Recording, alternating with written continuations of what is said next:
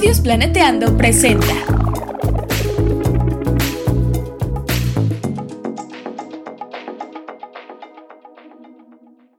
Bienvenidos a Chismecito Ambiental, un espacio para reflexionar, aprender y chismear sobre temas socioambientales con Beca Lomelí. Hola, hola, ¿cómo están? Podcast escuchas. Estamos muy contentas de que estén aquí. El día de hoy vamos a hablar de un tema que me encanta y que he estado trabajando estas últimas semanas, ya verán por qué. Este mes de abril, uno de los temas presentes es el de las infancias. Si recuerdan, la temporada pasada, Viole e Irama hablaron sobre educación ambiental y el cambio de paradigma, pues bueno, hoy es un tema relacionado, pero hablaremos con Juan sobre la alfabetización ecológica para y con las infancias. Juan, ¿cómo estás? Bienvenido. Hola, Beca. Hola también a tu querido público, a la bonita audiencia o a la afición, como diríamos por aquí. ¿Cómo estás? ¿Todo bien por acá también? Padrísimo. Pues primero me gustaría presentarles a Juan, como ya es de costumbre platicarles un poco de nuestras invitadas. Bueno, Juan Morales es divulgador y asesor científico, graduado como biólogo de la Universidad Autónoma de Puebla y como maestro en ciencias en el Instituto de Ecología de Jalapa, Veracruz. Desde el 2019 dirige la iniciativa Join the Node, un emprendimiento que fundó para divulgar, promover la ciencia y para comercializar en México el microscopio plegable Foldscope, si lo dije bien. Así está bien.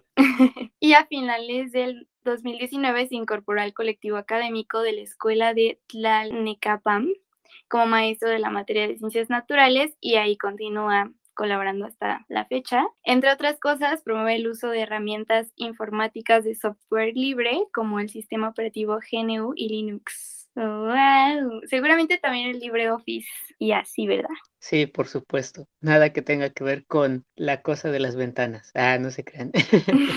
Pero sí. Pues antes de comenzar, les quiero recomendar un episodio de podcast de Planetando de Película, el cual se llama Combatir las maladaptaciones al cambio climático. Hablan de Batman, de la película de Batman. Y pues vayan, la verdad es que me gusta mucho Planeteando de Peli. No sé si lo has escuchado, Juan este podcast? Todavía no, pero mira, son vacaciones y estoy haciendo una lista de los programas nuevos que debo de escuchar, así que lo prometo, lo escucharé. Sí, la verdad es que está bien padre cómo, cómo vinculan los problemas socioambientales con las películas, o sea, cómo los encuentran. Eso es algo que me gusta mucho. Saludines a los panas. Y pues bueno, ¿qué te parece si ya empezamos con el mole? Pues nos arrancamos, entonces échame un plato. Vámonos, vámonos pues. Ahora sí, o sea, ¿por qué? O sea, hablando de, de esto que decía al inicio, ¿por qué alfabetización ecológica y no educación ambiental? Acláranos esa duda, por favor. Bueno, pues hay que ir por el principio, como me encanta comentarlo siempre. a mí me tomó también por sorpresa, ¿sabes? Todo, todo esto que tiene que ver con lo que platicaremos ahora viene a raíz desde mi incorporación como, como maestro al colectivo de la Escuela Tlalnecapam, pues con la materia de ciencias naturales. Es decir, acababa de, de salir de la maestría y como buena persona egresada de un posgrado necesitaba qué hacer y dije, pues lo mío también es dar clases, es algo que me gusta. La cuestión es que cuando te dan una materia como la de ciencias naturales para un grupo de, personas muy jóvenes, en este caso estamos hablando de una escuela primaria, niñas y niños que tienen entre los 6 y los 12 años, te quedas con la pregunta del, bueno, si yo no me preparé específicamente como docente, ya sabes, para estudiar la carrera en pedagogía o normalista, eh, ¿cómo abordo con ellos las ciencias naturales? Y lo que comencé a hacer fue algo que se identifica mucho con la manera en que me hubiera, que me hubiera gustado a mí que me enseñaran las ciencias naturales en la escuela, y que era aprovechando el espacio del que dispones para poder aprender. Y es que aquí es donde entra la alfabetización ecológica y no tanto la educación ambiental. La escuela donde, donde colaboro es una escuela que ha le ha dado una gran importancia a conservar las áreas verdes e incluso a recuperar el espacio de lo que hace muchos años, hace casi 40 años, fue un, un sitio donde se sembraba caña de azúcar, para recuperarlo poco a poco y ahora tener enormes árboles, hayas, ahí súper gigantes dándole sombra a la escuela, áreas de lechos, áreas de huertos, etcétera, y utilizar ese espacio como un área de aprendizaje o un laboratorio viviente. Entonces, la alfabetización ecológica, desde la manera en que la comencé a, a incorporar a mi día a día en mi quehacer como maestro, parte de, de lo básico, de lo inicial. Alfabetizar es básicamente mostrarle algo a alguien que le va a servir para alguna cosa. ¿Para qué? Quién sabe, puede variar. Fíjate que aquí yo me había encontrado parte de un texto que tiene que ver con el pedagogo Paulo Freire, que seguramente muchas personas lo han de conocer, y es que dice que él siempre se refería a, que los pueblos no, vivieran en el silencio, siempre luchó contra el silencio, ¿no? Y una forma de sacar del silencio a los pueblos es a través de la educación, y alfabetizar a alguien, pues es básicamente darle voz, ya que alfabetizas y automáticamente, como estamos pensando quizá en letras, en la manera de escribir o en la manera de, de leer, pues haces que las personas salgan del silencio y comiencen a comunicarse. En ese sentido, la alfabetización ecológica, como la he ido aprendiendo, es darle las herramientas a las personas para que tengan voz en cuanto a lo que sucede en nuestro contexto natural y que es el todo. Entonces, a mí me sorprendió muchísimo la manera de poder colaborar con las niñas y con los niños desde este punto de vista, porque las clases no son para nada, digamos, monótonas, en la que tú llegas y te sientas eh, o estás al frente de un grupo y el grupo te tiene que escuchar. Eh, una idea muy del conductivismo, si no me equivoco, o también parte de la educación bancaria, ¿no? Donde el adulto es quien tiene, quien tiene la voz y los estudiantes son los que tienen que escuchar y aprender. En ese sentido, la alfabetización ecológica lo que nos permite es ir a explorar lo que tenemos alrededor. Ahora bien, ¿por qué no como tal educación ambiental? Um, lo estaba repasando hace un ratito en un libro que aquí tengo, lo estaba también eh, platicando el día de ayer en un podcast que también estamos grabando en Join the Know. La educación ambiental hasta podríamos a veces malentenderla, ¿no? Casi como de, bueno, las estrategias que nos ayudan para reciclar mejor, las estrategias que nos ayudarían para salvar más árboles. Pero bueno, en realidad la educación ambiental no va por ahí y tiene que ver más con una cuestión de investigación multidisciplinaria y es algo que no se hace con las niñas y con los niños. Vamos, con ellos no vamos a ir a resolver un problema específico del agua. Eh, por ejemplo, Queremos más bien que comiencen a desarrollar un pensamiento reflexivo que les permita irse involucrando o no con algún problema o alguna situación dentro de su propio contexto.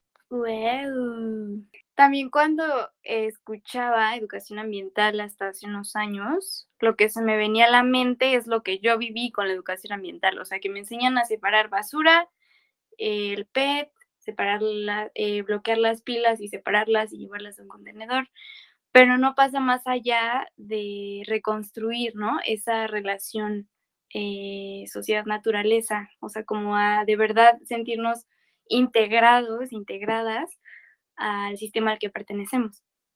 Entonces, con esto que también andaba ahí buscando sobre alfabetización ecológica y con lo que nos cuentas, Juan, pues ya, ya lo tengo más claro. O sea, es como, dime si mi interpretación no es no es la adecuada, pero mi interpretación fue que la alfabetización ecológica eh, te da esas herramientas para, y busca esos espacios de reflexión. Y la educación ambiental está muy en el modelo de el salón de clases, ¿no? O sea, de tú vienes a aprender lo que yo te digo. Em, más o menos así, algo así. Em, más o menos, pero podemos construir el concepto. Y de hecho esto sería como alfabetizar ecológicamente entre nosotros, porque efectivamente la primera parte que mencionas, que es la de alfabetización ecológica, nos, nos llevaría a algo más eh, que, que algo que desarrolle el pensamiento crítico desde un punto reflexivo a lo que sería educación ambiental. No como tal, la educación ambiental es aquella en la que eh, nos sentaríamos a escuchar a alguien que está enfrente de ti y toma nota Fíjate que incluso después de repasar un poquito este libro, no es, no es reciente porque igual es del 2013, espero que ya haya nuevas versiones porque si no, la y si la cosa sigue como dice aquí en este libro, em, por educación ambiental, al ser abordada desde varias disciplinas y según lo que decía este libro en ese año, que no se podía encontrar un consenso de qué o quién iba a hacer qué cosa, pues imagínate, supongo que una definición tampoco está tan, tan cercana. Lo que sí se alcanza a entender es que, por ejemplo, la educación ambiental, al ser un conjunto de estrategias, yo creo que suena más como algo más formal, como de gente ya profesionista en cierta área para abordar alguna problemática, ¿no? Hablemos, por ejemplo, de desarrollo sustentable. Entonces, por ejemplo, podríamos encontrar a aquellas personas que estudiaron eh, derecho y se van a especializar en derecho ambiental, aquellas personas que van a hacer investigación como tal en educación em, con el contexto ambiental, etcétera, etcétera. Entonces, como que educación ambiental más bien suena algo ya más como pues, como para gente grande, ¿no? Que se quiere ir a aburrir para hacer investigación ruda y dura. Y por otro lado, la alfabetización ecológica, pues la podemos hacer como nosotros ahora mismo que estamos platicando, que estamos tratando de construir un concepto, porque sabes algo también importante y es algo que, que, que he ido aprendiendo con las chicas y los chicos, es que a veces nos resulta muy fácil preguntar definiciones y quedarnos con las definiciones que tratar de construir un concepto de un tema específico o de cualquier tema, como por ejemplo ahora. Si quisiera yo dar una definición exacta de lo que es alfabetización ecológica y qué no es respecto a la educación ambiental, no podría, porque es algo que quizás se tiene que ir construyendo. Y eso es algo que he ido aprendiendo también en mi trabajo con las niñas y con los niños de esa escuela. Porque, ¿sabes? No solamente tú o yo nos quedamos preguntándonos, ¿qué es esta cosa de alfabetización ecológica? ¿O qué no lo es? ¿O qué sí es la educación ambiental? ¿O qué no lo es? También las niñas y los niños, por el contexto que tienen, que es muy parecido quizá al de nosotros, un tanto diferente, porque años después de nuestras etapas en la primaria, siguen diciendo, eh, ¿qué es esto? ¿No? Con, como con la intención de que les des una definición de un algo la cuestión es que cuando tú más bien les invitas o les propones construir un concepto de ese algo, la cosa cambia porque entonces involucra que se hagan preguntas, que les acompañes en el proceso de poder responder esas preguntas, de experimentar, de explotar la curiosidad.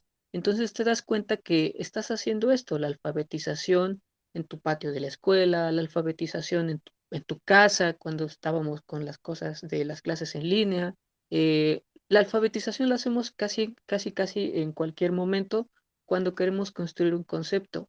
Y en este caso, en alfabetización ecológica o como parte de la materia de ciencias naturales, pues estamos tratando de construir el concepto de qué es esto que está a nuestro alrededor, que es la naturaleza. Y sabemos que podría haber un montón de cosas. Me recordó un poco a esto de que es más importante la representación de la realidad que la realidad, o sea, tratar de buscar una definición de qué es la realidad es más importante cómo la representamos y cómo construimos las naturalezas, pero eso ya está como que muy filosófico, pues. Y bueno, es obvio, ¿no? Que cuando hablamos de pedagogía y demás, pues estamos hablando de filosofía también. Pero entonces, acláranos, ay sí, cuéntanos, o sea, qué diferencias miras entre la alfabetización ecológica para jóvenes y adultos, o sea, pongámoslo a todos en un cajón, sé que hay diferencias, no me, no me, no me cancelen por esto. Y eh, por otra parte, con las infancias, o sea, ¿qué diferencias has encontrado? ¿Cómo te ha ido? Bueno, te escuchas muy apasionado, pero cuéntanos. Pues Sí, por supuesto ah, que hay diferencias, ¿no? Y, bien lo dices, eh, aquello de encajonar a las personas, a, partir de qué criterio, ¿no? Si es por la edad, es decir, en qué momento ya no es niña o niño joven y ya se transforma en preadolescente o adolescente, ¿no? Es todo un rollo ahí. sí, claro. Sí, es, es una cuestión, yo creo que meramente por convención social. Pero eh, yéndonos a, la, a lo que preguntas, sí, sí hay sutiles diferencias. Por supuesto que, que con las niñas y con los niños, porque también le, le doy clase al, al preescolar y ahí ya estamos hablando de, pues de criaturas que tienen entre 3 y 5 años, 3 o 6 años, o sea, son súper chiquitos, ¿no? Es así como de, imagínate que les llego con, con educación ambiental y así como que no, pues ni me van a mandar por un tubo, o sea, básicamente solamente me van a ver como un ente extraño que menciona cosas raras, ¿no? Y si les llego con lo de alfabetización ecológica, eh, eh, ahí es como, ¿qué, ¿qué, les gusta a las niñas y a los niños, a los párvulos, ¿no? A los chiquitines, ¿qué les gusta? ¿Qué nos gustaba a nosotros? O sea, cuando te acercas con una persona tratando de, de cómo diferenciar una actividad para un fin, a veces lo que a mí me gusta pensar es cómo me hubiera gustado que a mí me hubieran tratado, ¿no?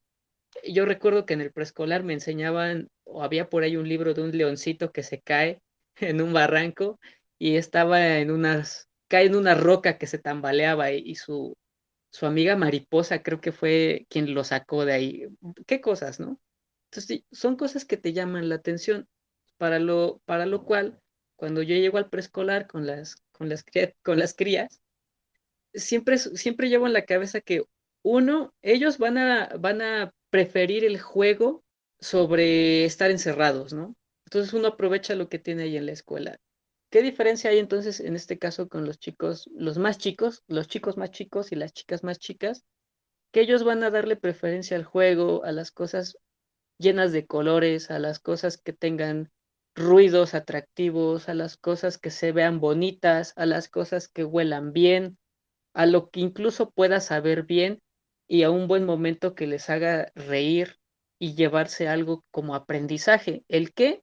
Simple y sencillamente podría ser al final de la clase de ciencias con preescolar. Hoy vimos una mariposa azul. Y eso ya es un gran logro para preescolar, porque dijeron mariposa y dijeron color azul, porque ya lo van a diferenciar de los demás colores. Y posiblemente cuando lo platiquen con su mamá o su papá, pues van a empezar a adquirir otros conocimientos porque el papá o mamá le va, le va a explicar algo de la mariposa, qué es lo que está haciendo la mariposa, ¿no? Como que muy sencillo, más del juego. Pero conforme vas, vas, vas, vas creciendo y vas también involucrándote con estas personas que también están creciendo y tienen entre 6 o 12 años, que son los de la primaria, o vas trabajando con personas adolescentes o con los jóvenes que ya van a salir de la prepa, o egresados de biología o cualquier persona que te topas incluso en el parque, te das cuenta que de cierta manera siguen aprendiendo y les gusta aprender a través del juego y de las cosas que les llaman la atención. Aquí, por ejemplo, me gustaría mencionar que quizá las diferencias más específicas serían los contextos que rodean a cada quien. Para mí sería más fácil hablarle de palabras un poquito más difíciles a los adultos que a las niñas y a los niños. Quizá el lenguaje es el que cambia, pero en esencia lo que prepondera en la alfabetización ecológica debería de ser algo que te permite experimentar totalmente. En este sentido, cuando no estoy en la escuela y tengo que hacer alfabetización ecológica con personas más grandes, pues me llevo el microscopio Foldscope, que es el que ando promoviendo ahí en redes. Entonces llega, llegamos, porque no solamente lo hago yo, también lo hacen las, las compañeras que, que me van apoyando en Join the North. Llegamos con los microscopios, tenemos eh, muestras ya preparadas, ya tenemos microscopios listos y las personas van pasando y les decimos, vengan, vengan a ver en el microscopio. Y primero observan, ¿no? Y les decimos, ¿qué crees que es? Y, sacan un montón de cosas, que si la bacteria, que si el no sé qué, y, y, es válido, es válido, porque no es necesario que sepas qué es lo que estás viendo, porque tienes que indagar, tienes que empezar a preguntarte qué es lo que posiblemente es, y dibujas y les, das, y les damos colores para ello, y luego lo colgamos en un lacito y les platicamos qué sí era y qué no era lo que estaban observando, y sabes, sigue siendo parte de un juego y sigue siendo parte de la alfabetización, la, con la única diferencia es el contexto que tienen alrededor, los adultos por ser adultos y los niños por ser niños. Wow, depende la especie, o sea, depende el contexto. no, pues está, me, me encanta esa respuesta porque entonces ya no nos vemos tan lejanos a las y los niños, ¿no? Que es algo que pasa mucho en este contexto tan adultocentrista, que siempre queremos separar como los adultos que ya lo saben todo y los niños y los jóvenes que no saben nada y que tienen todo por aprender. Cuando en realidad pues todos y todas tenemos mucho que aprender Y algo que también me recuerda esto que dices es que el aprendizaje a través de las emociones es mucho más significativo. Y puedo dar varios ejemplos que estoy segura que muchas personas podrían identificarse. Por ejemplo, se van a acordar más de, los profes que tenían una manera de enseñar mucho más didáctica, emocional quizás, que de los profes que no. O por ejemplo, cuando hacen un examen y, y muchas veces los exámenes son en realidad como para ver qué tan buena es tu memoria y no tanto como para aplicar las herramientas, pero bueno, creo que eso ya está cambiando, debería cambiar y demás, pero esa es otra, otra historia. El caso es que cuando hacemos exámenes, eh, no sé si les pasaba que tenían mucho más presentes las preguntas en las que se equivocaron, o sea, les, que les hicieron sentir eso de chin, me equivoqué por más días que toda la información que tuvieron bien. O sea, la información que tuvieron bien se quedó para el examen y la que tuvieron mal hasta se queda más, mucho más tiempo. ¿Por qué? Porque hubo una emoción ahí y está reportado que efectivamente a través de otras herramientas, pues, no sé, eh, para experimentar y tocar y demás y ver imágenes y a través de las emociones, pues aprendemos mejor y ese aprendizaje no solo se queda ahí como para dejarlo en un examen, sino que también la idea es que trascienda, ¿no? Entonces, pues nada, ¿cómo ves estos ejemplos? Sí, mira, aquí esto que mencionas antes de que se me olvide, y quizá por ahí las, las personas que se dedicaron al ramo de las neurociencias lo podrían, podrían fortalecer lo que voy a decir, pues todo tiene que ver con, con nuestro sistema de recompensas, ¿no? Por supuesto que se nos quedan las cuestiones agradables aquí en nuestra cabecita, pero aquellas que son desagradables también se quedan, ¿no? Muchas veces nos dicen, piensa en qué situación vas a decir o hacer algo porque seguramente le vas a cambiar la vida a una persona. Y eso de los exámenes es, bueno, depende, pero en mi experiencia como estudiante y como maestro pueden ser cosas totalmente terribles. O sea, una, presentarte a hacer una, un examen cuando estás en la, en la carrera, por ejemplo, y que sea un examen de 20 preguntas en las que te están refiriendo a e, este organismo tiene ocho patas, tiene quelíceros y su cuerpo está dividido en dos partes. Y, te, dan opción múltiple, ¿no? Y de todas, la que es correcta dices, ah, pues los arácnidos o la araña. Pero solamente un, un ejercicio de memoria, es un ejercicio de memorizar que posiblemente te va a funcionar para tener la información y si eres bueno reteniéndola, si, si duermes bien, si te alimentas bien, si tienes una vida sana, tu memoria de corto y mediano plazo van a estar ahí perfectas y retendrás para siempre que es una araña. Pero si no es una cuestión significativa lo que estás haciendo en ese examen, pues simple y sencillamente así como te lo memorizaste, se te va. E, esto que tú dices ahora de, de recordar a las maestras y a los maestros que fueron memorables en tu vida porque fueron agradables, por la manera en que te enseñaron, por la manera en que se llevaron contigo, es muy cierto y está totalmente presente en todas las escuelas y en la escuela donde yo estoy no es la excepción. A mí, por ejemplo, me sucede que cuando llega la temporada de evaluaciones, porque las porque la Santa Secretaría de Educación Pública quiere que todos los evaluemos con la misma vara, o sea que no, se pueden decir groserías, Uy, claro que sí. Y no me teques ese son porque ahí, ahí me les voy por la tangente, pero continúa tú. Con pues sí, o sea, o sea, imagínate, es así como de, vamos a medir a todos con la misma vara y es así como de, no mame, por favor. ¿Cómo así, joven? agarre el contexto, ¿no? O sea, estamos en un país que, que todo el mundo se cansa en decir mega diverso. Y, posiblemente muchas de esas personas tomadores de decisiones no tienen ni idea de lo que significa. Y al ser un país mega diverso, no solamente por cuestión cultural o geográfica, tienes también contextos totalmente diferentes. Y si bien aplicar o hacer evaluaciones en cuanto a temas de educación sería sumamente complejo y complicado, pues también eso no quiere decir que le mandes como que cosas estandarizadas para toda la población cuando nada que ver.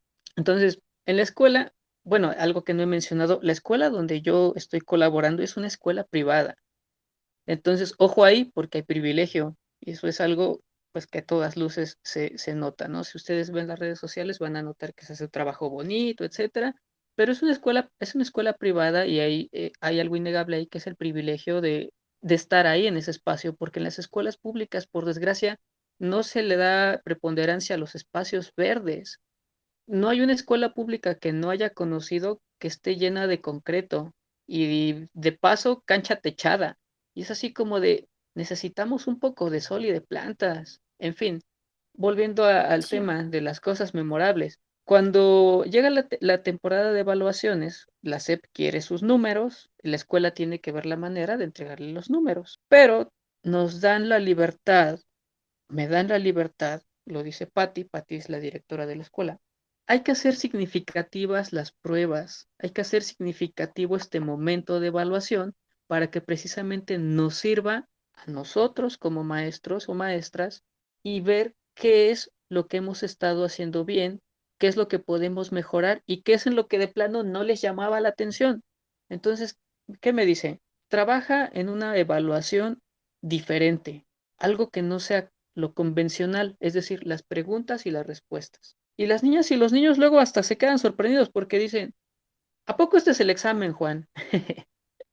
¿Y en qué consiste el examen? De todo lo que hemos andado platicando, de lo que hemos andado, lo que hemos este, indagado en nuestros pequeños recorridos en el huerto, en los helechos, entre las hayas, metiendo las manos a la tierra, eh, buscando bichos, la, jugando con las lupas, todo eso, todo eso te va llenando de pequeñas experiencias y cuando les entregas una prueba en la que básicamente tienen que ocupar toda esa experiencia para proponer una respuesta o solución a algo, es ahí donde dices, esta es una prueba diferente quizá no estás evaluando que la respuesta sea correcta. Vamos a decir, eh, explícame cómo es que el agua sube al, de las raíces hasta el ápice de un árbol.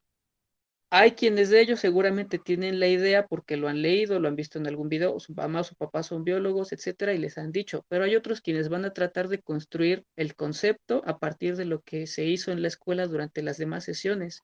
Y eso es totalmente válido porque no les estás coartando la curiosidad. De hecho, la curiosidad les está ayudando a proponer una idea.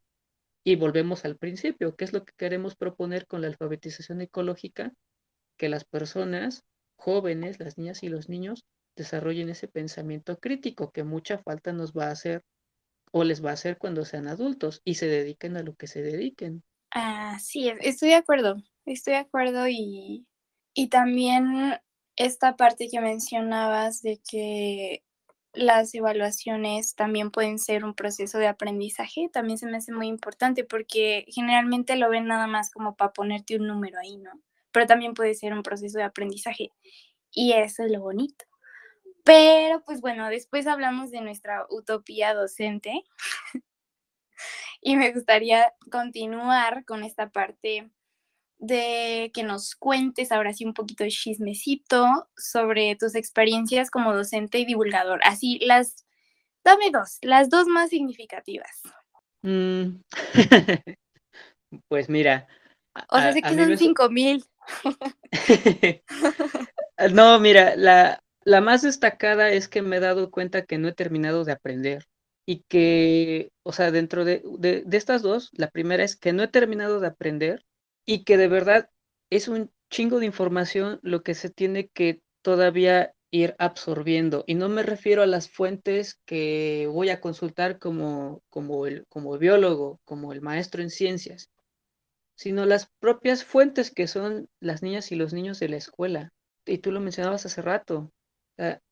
Es una, el aprendizaje o el, la, la cuestión educativa es una cuestión recíproca o debería de ser una cuestión recíproca, porque tanto aprenden las personas adultas o los facilitadores de clase, como le podríamos también decir, eh, como también aprenden las niñas y los niños, es un aprendizaje conjunto.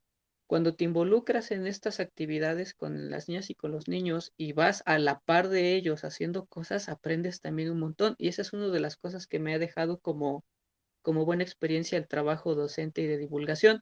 ¿Y por qué digo también de divulgación? Y aquí viene la segunda experiencia. Porque a partir de, por ejemplo, de la pandemia, cuando todo mundo se fue a las clases en línea y nosotros con nuestra dorada escuela, que es nuestro centro de trabajo como tal, porque es nuestro laboratorio viviente, fue reemplazado por computadoras, estábamos así como de nos lleva el demonio, porque ya ahora ¿y ahora qué? ¿Dónde está la esencia de la Tlalnecapan? Porque es una escuela que, vaya, mucha gente por aquí en la región la reconoce y, sabe que, cómo es esa escuela. Entonces decimos, ¿y ahora qué hacemos? Ah, pues bueno, como Juan ya estaba empezando a entrarle también a la onda de hacer videos, que para el TikTok, que para el Instagram y cosas así, pues empecé a grabar también videos cortitos para las chicas y los chicos tratando de explicarles algo. Entonces, empezó a, empezaron las, las crías, así, así me, me gusta decirles, empezaron a decirme ya cuando teníamos las sesiones escalonadas y poco a poco estábamos regresando a la escuela, me decían, Juan,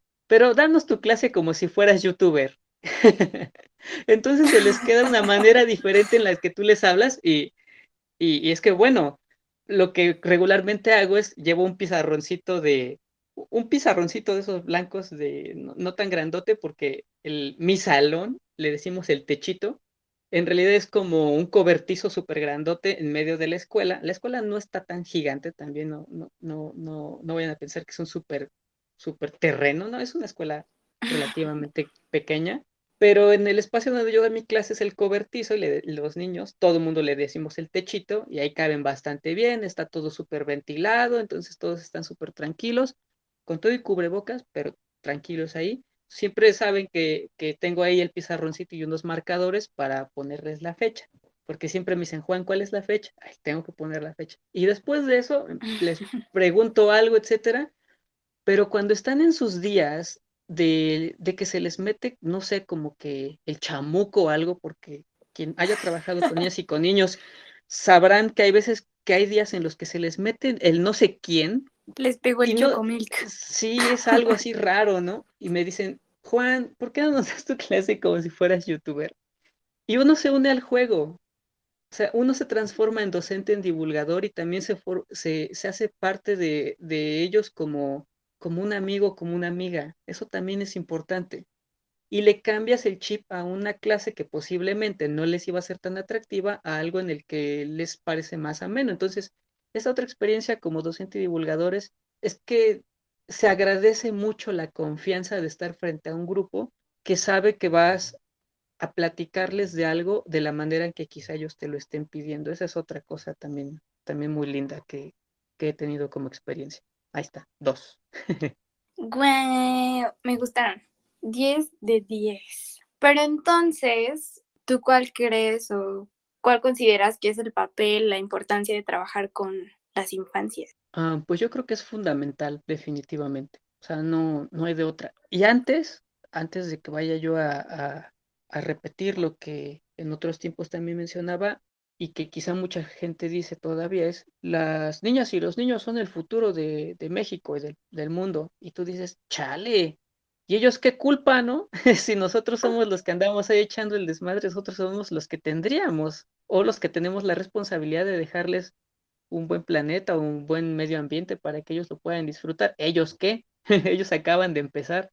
El papel fundamental con las niñas y con los niños o con las infancias, desde mi punto de vista, es ayudarles a desarrollar ese pensamiento crítico y reflexivo para que nunca se queden calladas ni callados, ni sentadas ni sentados, ¿no? Como ese meme del, del ya esa señora y todo el mundo le contesta, no, no se sienten.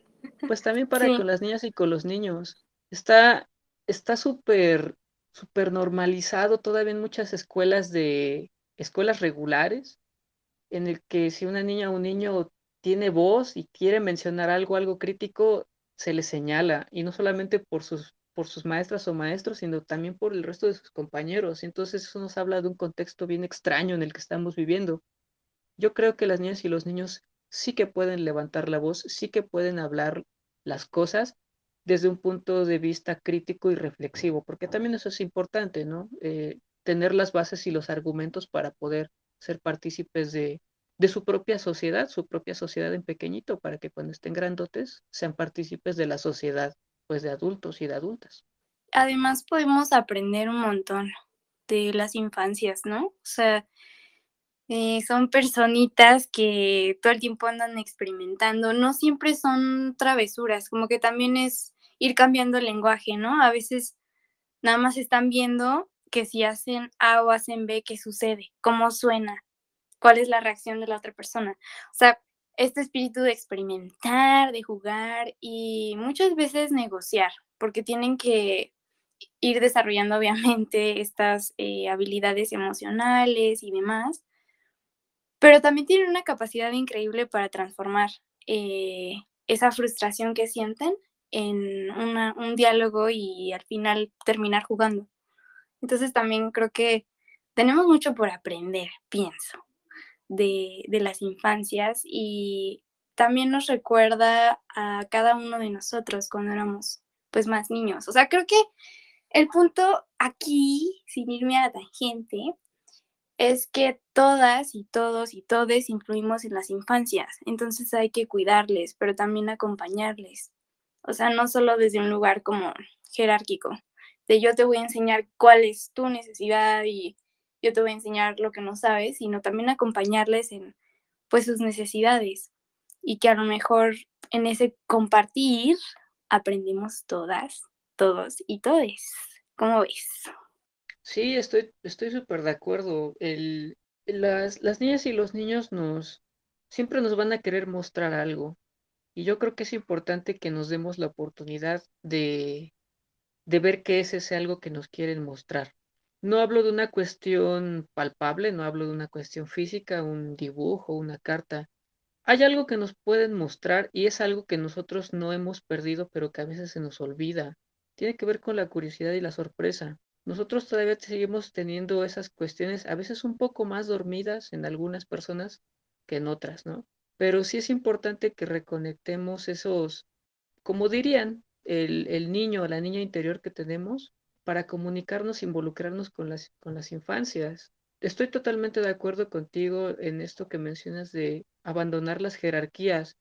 La verdad, yo no, no me ubico o no, no me pienso, tampoco me comparto viéndome en una jerarquía superior a la de las crías de la escuela. Eso sería como, como una necedad, ¿no? Decía uno de mis maestros de la universidad. Porque no hay jerarquías, o sea, quieres, uno desea el cambio social, un cambio social en el que todas las personas tengan eh, bienestar, sin que suene esto como izquierdas o derechas. Entonces, uno, uno, uno también debería de, de hacerlo en la práctica con las, con las personas que están aprendiendo a ser personas, ¿no? Como parte de una sociedad, que son las niñas y los niños, involucrarnos con ellos, romper eso que dicen, ay, el nivel, ponerte a su nivel. No hay niveles, todos estamos en la misma plancha, nada más que tú estás más alto o más alta que ellos. Siéntate tantito, todos siéntense en el piso y van a ver que se ven directamente a los ojos. Sí, y mm, esto que mencionas de sentarse, de mirarles a los ojos, de agacharnos, o sea, ponernos en, a su altura. Es que si no es nivel, sino como están chiquitos, pues hay que estar eh, a su altura para quitar un poquito esa, e, esa, esa, imagen, ¿no? De que nosotros estamos arriba y demás. También se me haría eh, importante decir que esto es para relacionarnos de una mejor manera con las infancias y hay otras formas mucho más adecuadas para eh, relacionarnos con ellos y aprender y hacer esto de la alfabetización ecológica, educación ambiental. Entonces, en ese sentido, ¿qué consejos nos darías? ¿Cuáles te han sido útiles para acercarnos de una manera más adecuada a las infancias y pues promover estos valores ambientales? Pues la verdad y de todo corazón, el consejo que les daría para acercarse a las infancias es que siempre se acerquen con honestidad y que se reconozca cuando algo que las niñas o los niños te pregunten, reconozcas que no lo sabes cuando no lo sabes, pero que prometas y cumplas investigarlo o ayudar a que se construya entre todos eso que estaban preguntando, pero, siempre siendo totalmente partiendo desde la honestidad. En el momento en el que nosotros eh, probamos a cambiar algo por una mentira o empezamos a hacer mentiras para salir como por la, la libre o por, la, por el atajo a algo que nos estaba poniendo en una situación incómoda, ahí ya la regamos, porque es parte, parte del aprendizaje hasta de las ciencias es equivocarse. O sea, es como cuando haces tu experimento de tesis, en, yo que estudié biología me tocó verlo, haces tu experimento de tesis y no salen los resultados que esperabas y te frustras y lloras y, el mundo se va a acabar y se te olvida que también son y, y se te olvida que también son datos importantes. No me salió o no salió por esto o no salió lo que esperaba. Y a veces, y, mira, a veces son cosas que trato de recordar, porque sí hubo maestras y maestros de la carrera que nos decían, tranquilos, va a pasar, eso también se puede reportar, es importante. Entonces con las niñas y con los niños también, si te equivocas, si algo no lo, no lo sabes, no te preocupes, no, no tengas miedo como a decirles, no lo sé, pero podemos investigarlo juntos. Y es ahí lo, de lo que estamos hablando desde hace rato acompañarse entre todas y entre todos para buscar nuevos conocimientos, desarrollar pensamiento crítico, reflexivo, etcétera, etcétera, alfabetizarse. Yo creo que es eso, ser siempre honestos con ellos, con ella.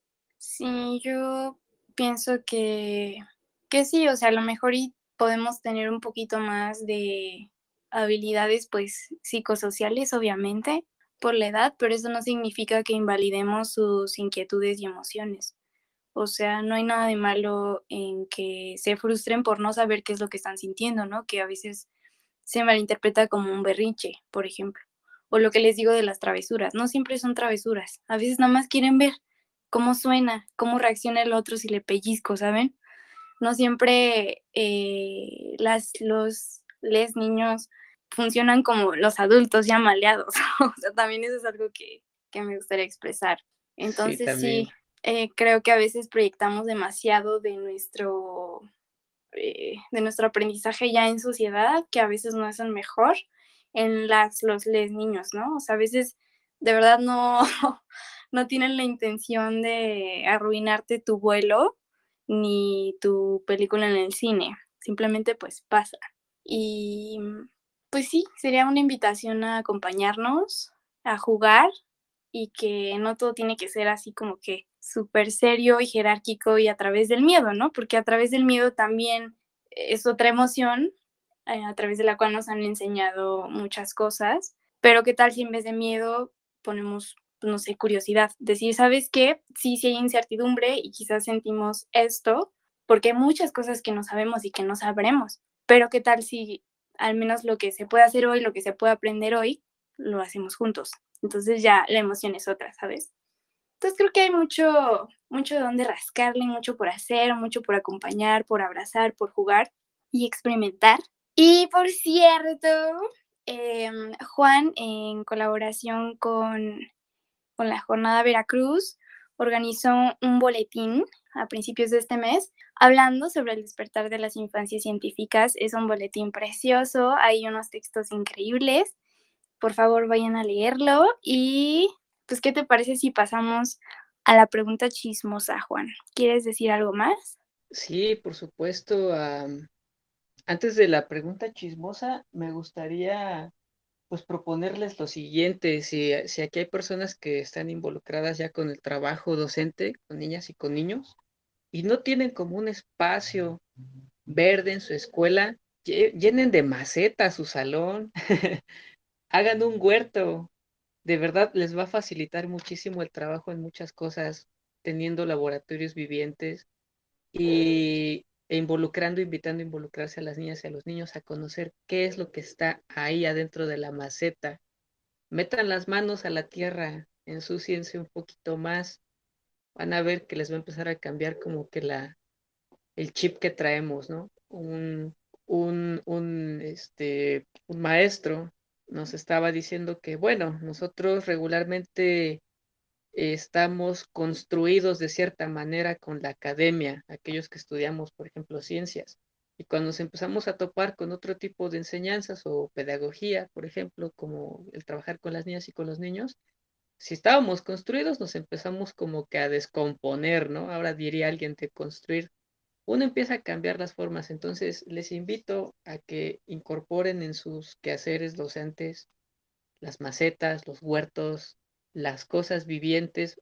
Van a ver que va a haber muchas preguntas, mucha curiosidad por ahí.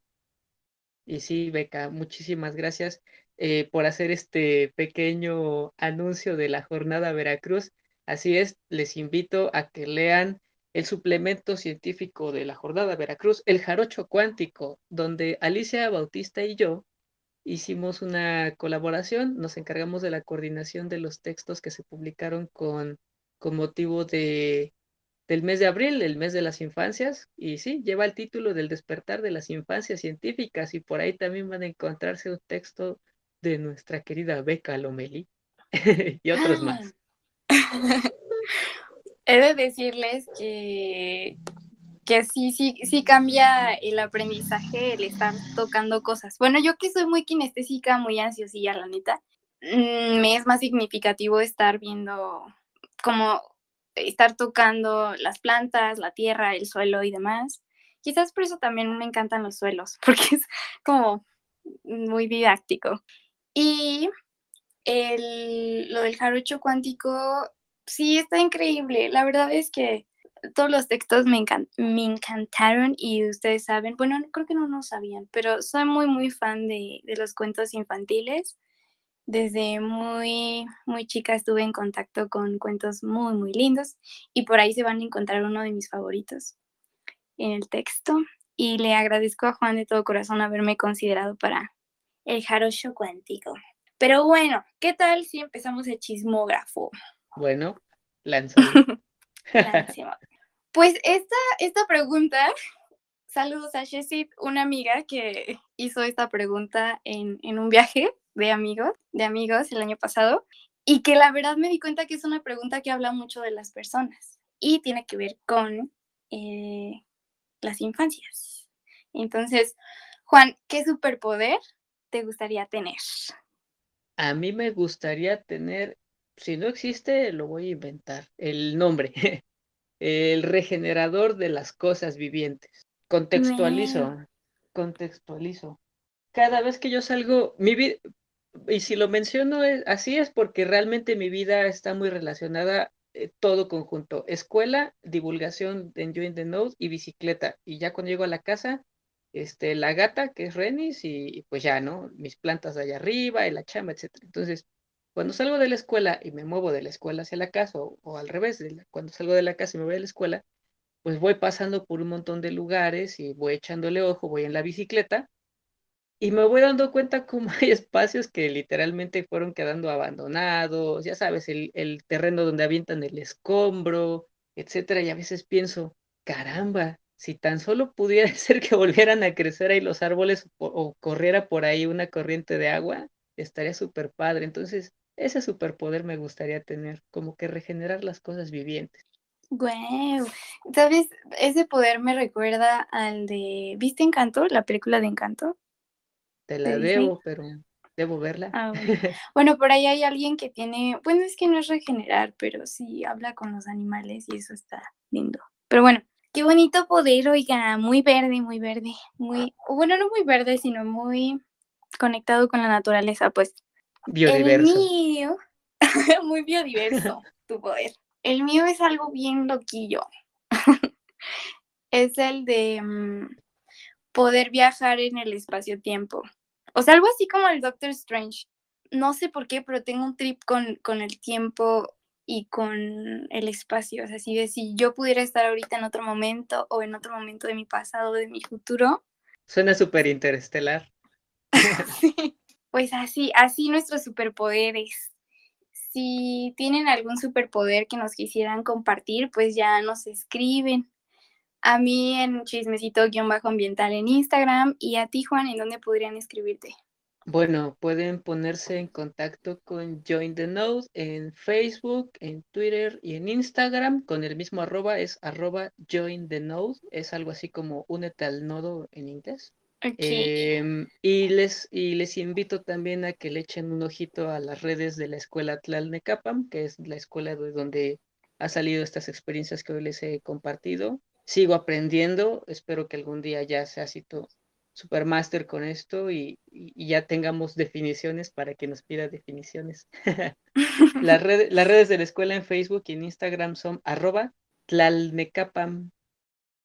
Te agradezco Juan por tu tiempo, por la pasión que tienes por este tema y por acompañar a las infancias promoviendo estos valores ambientales. Y pues les mando un abrazo enorme a ti y a las audiencias. Muchísimas gracias. Abrazo recibido y abrazos de vuelta. Super. Bye bye. Bye.